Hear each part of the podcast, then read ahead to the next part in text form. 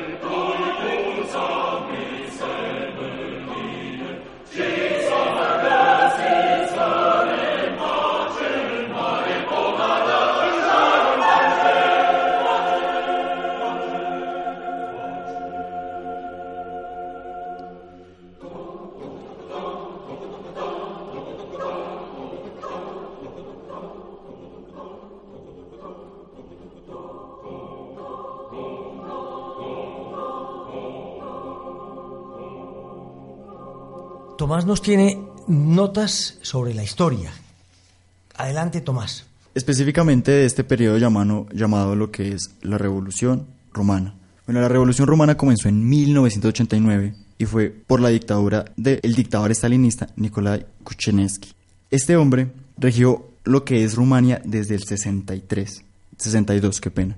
Y fue por este hombre que lo que era Rumania y lo que se puede ver ahora en Rumania son como estos estragos o digamos todos esos detalles que dejan estas sociedades estalinistas.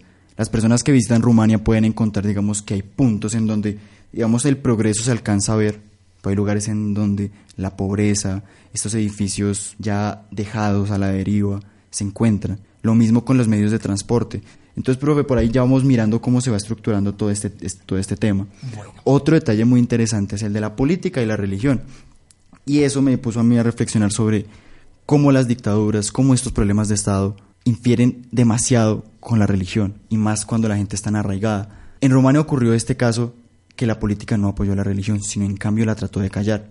Y fue cuando la sociedad dijo, pues, pues me, me, están atacando en lo que yo creo, no están dejando hablar a las personas en las que yo creo, que son los representantes de Dios aquí, pues entonces esto está mal.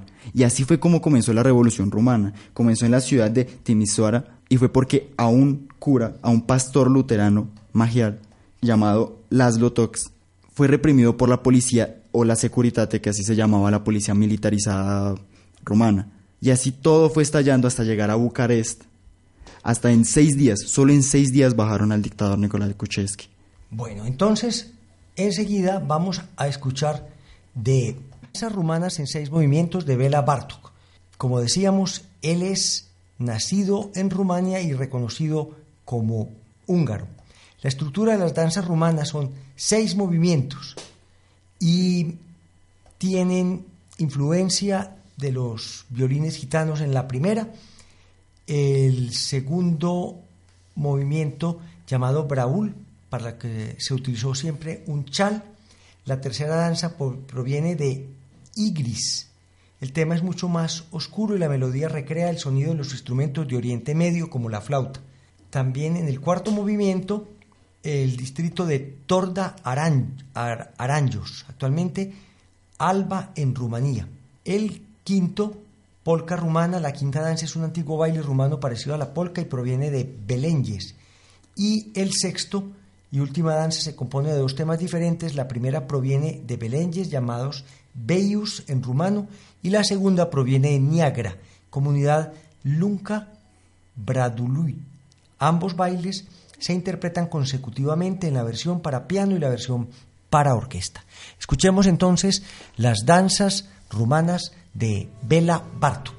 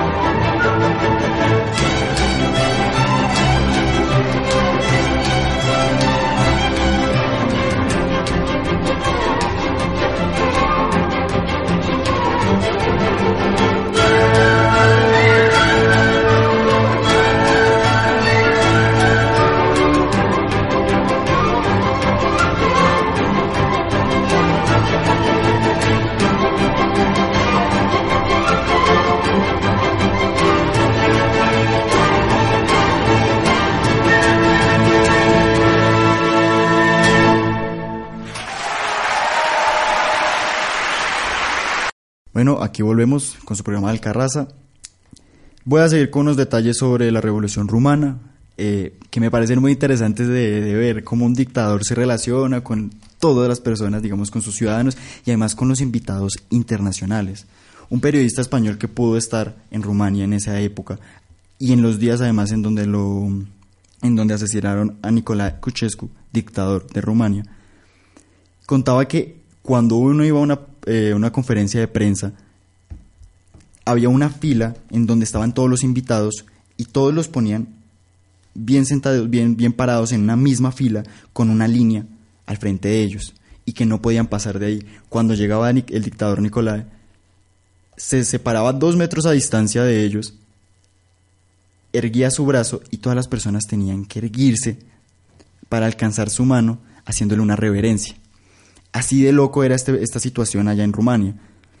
No se encontraba nada. El periodista también contaba que cuando los ciudadanos se daban cuenta que en algún punto de la ciudad estaban vendiendo chocolate, se armaban unas filas hasta que desaparecía todo. ya compraban todo porque no se encontraba.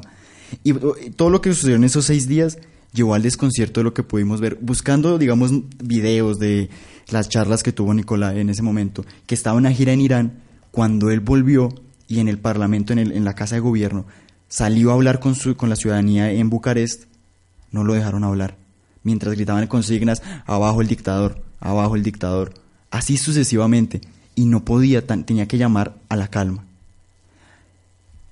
Y en menos de nada, ya las fuerzas militares se aliaron con la ciudadanía y cuando Nicolás trató de escapar, el mismo helicóptero comandado por un militar se parqueó en, la, una carretera de Bucarest, en las afueras de Bucarest, en donde fue llevado a una corte militar y después fusilado.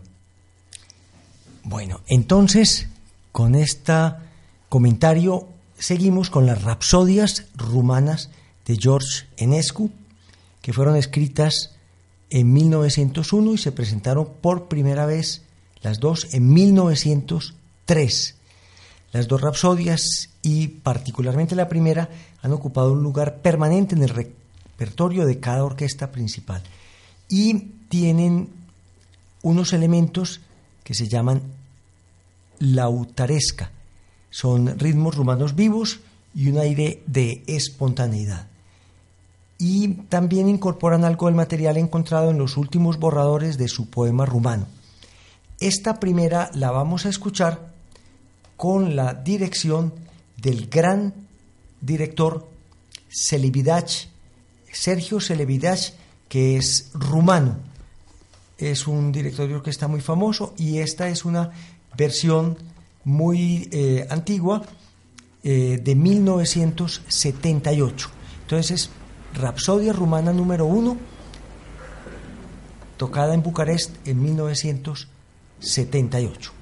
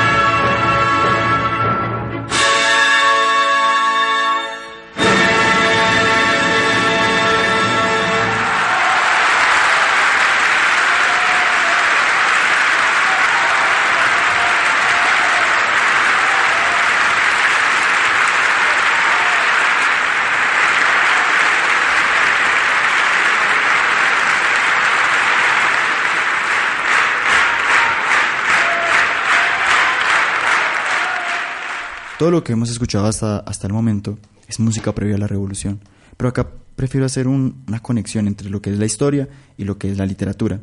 Una autora llamada Glaya Veterani que se suicidó en el lago de Zurich hace muy poco. Tiene un libro llamado ¿Por qué se cuece el niño en la polenta? Una obra muy desconocida en verdad, que tuvo muy poco tiraje, pero que demuestra digamos cómo era la situación de Rumanía en ese momento. Acá cito algunos momentos del libro en donde ella relata desde su infancia, desde cómo vivía en un circo moviéndose por toda Europa buscando la vida con su papá, con su mamá y con su hermana, cómo escuchaban las historias de su país, cómo su familia todavía seguía viviendo por allá. Abro comillas. Además aquí vivimos como la gente rica, Después de comer podemos tirar los huesos de la sopa a la basura sin tener mala conciencia, mientras que en casa hay que guardarlos para la próxima sopa. En casa mi prima Anika tiene que hacer cola delante de la panadería durante toda la noche. La gente se pone bien junta para poder dormir mientras espera. En mi tierra, hacer cola es una profesión, algo muy cercano aquí como lo que podemos vivir en Colombia, ¿o no, profe?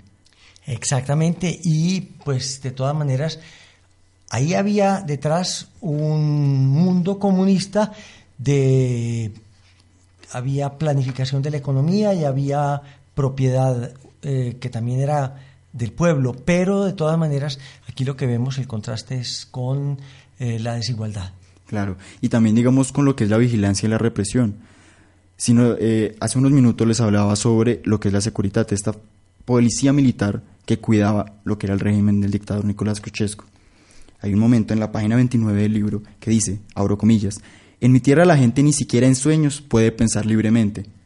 Cuando habla en voz alta y lo escuchan los espías, se la llevan a Siberia.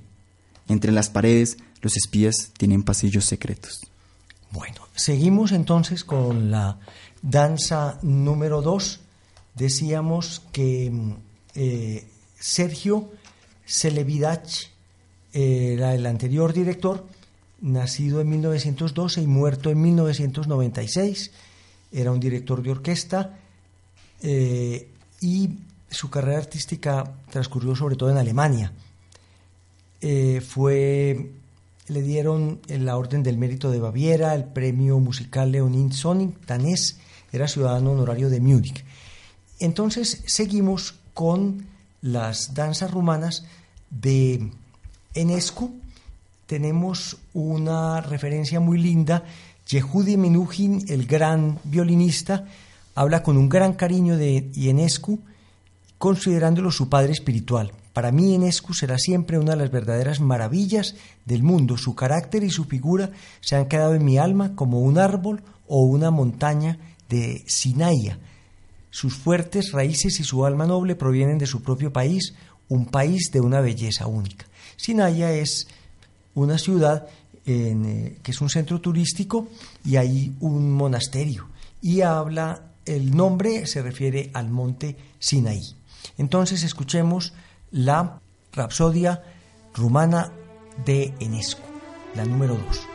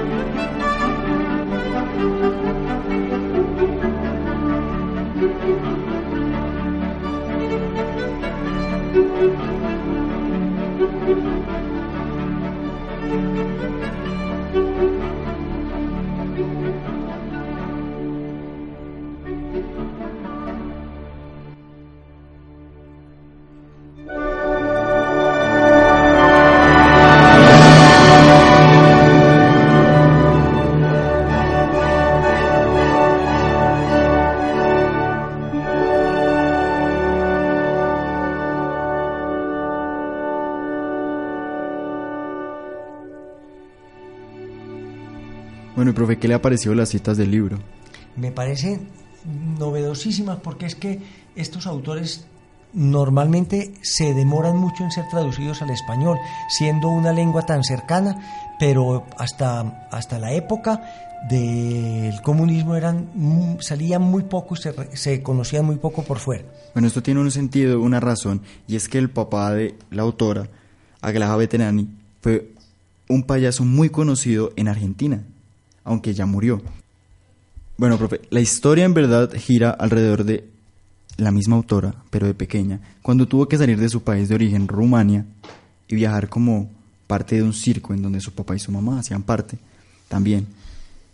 Y corre por este camino de buscarse a sí misma, de encontrarse desde la infancia, después en ese encuentro, desencuentro de sí mismo, hasta llegar al golpe de realidad. El libro está dividido en tres partes, asimismo, los tres capítulos que contiene, y cada uno se va poniendo cada vez más difícil para la autora y su vida. Terminamos viéndola a ella fuera del circo, su papá desaparecido, y ella trabajando como una niña en burdeles, sin poder besar a ningún hombre porque la mano no lo permitía, pues la mostraban semidesnuda, mientras los hombres tiraban billetes. Para ella, que era su sueño ser actriz, esa fue su vida. Y decía, no puedo volver porque la Securitate nos va a estar vigilando. El dictador está ahí y no podemos volver. Profe, y así transcurrió la vida. Es, en verdad es una obra muy bonita, muy trascendental para mí cuando se trata, digamos, de mostrar lo que uno siente, de mostrar lo que las circunstancias de la vida a donde uno lo han llevado.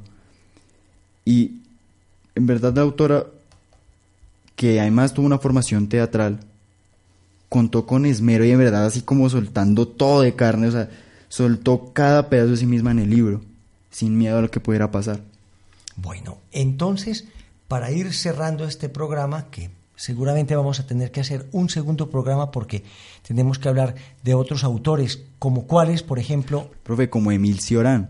bueno, y decíamos para cerrar otro autor, otro compositor, Pascal Ventiu, Ventó, Eh, un compositor y músico rumano ya muerto, estudió armonía, contrapunto, orquestación y vamos relacionándolo con los anteriores autores. Estudió con Mijail Sorak, del que hablamos. Eh, también hizo un gran estudio de la obra musical de Enesco. Y habíamos hablado al principio de que en este país había influencia de el mundo ortodoxo. Vamos a escuchar aquí al final una pieza hermosísima que se llama Te glorifico Padre, está en rumano, del coro de Cámara Nacional Madrigal y el coro rumano Jewelry. Y vamos a escuchar es una canción moderna, pero con una gran influencia ortodoxa.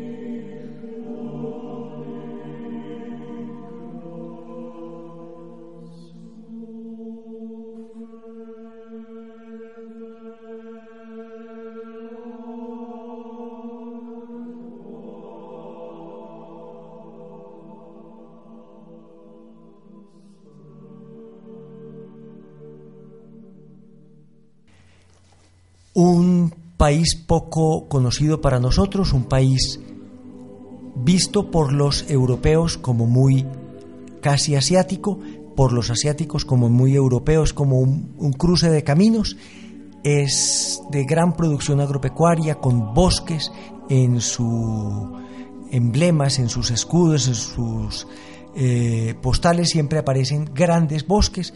Tiene la ciudad de Bucarest, tiene a Timisoara y ciudades tradicionales antiguas. Entonces, Tomás Eduardo, nos despedimos. Y además recuerden que en el siguiente programa hablaremos de los dos autores que ya les dijimos, además de muchos más datos. Que recuerden que el siguiente tema será también Transilvania, que hace parte de la cadena montañosa que es de los Cárpatos que cruzan y conforman lo que es Rumania. Así que si quieren saber la historia de lo que es el Drácula que nosotros conocemos de Bram Stoker, que viene de Rumania, estén atentos al siguiente programa. Entonces, con ustedes ha sido un placer. Alcarraza, con música, con libros, con países, con autores y con culturas muy ancestrales. Buenas noches.